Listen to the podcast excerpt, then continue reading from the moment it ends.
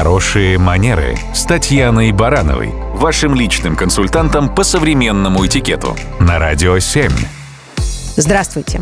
Вы обращали внимание на то, как много в последнее время в информационном поле появляется история о том, как некий топ-менеджер лишился своего поста из-за неэтичного поведения? Или чиновник был отправлен в отставку после того, как позволил себе неполиткорректные комментарии? Хамство, грубость и дискриминация никогда в обществе не поощрялись. Но такого резонанса и таких основательных последствий, как сейчас, пожалуй, еще не было. Вероятно, этому способствовало стремительное развитие интернета и социальных сетей.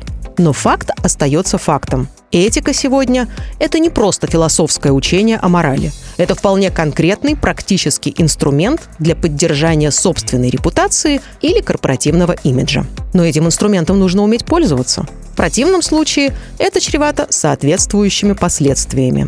Так, в сентябре 2022 года вице-президент компании Apple был вынужден покинуть свой пост, потому что в свободное от работы время дал слишком фривольный комментарий блогеру.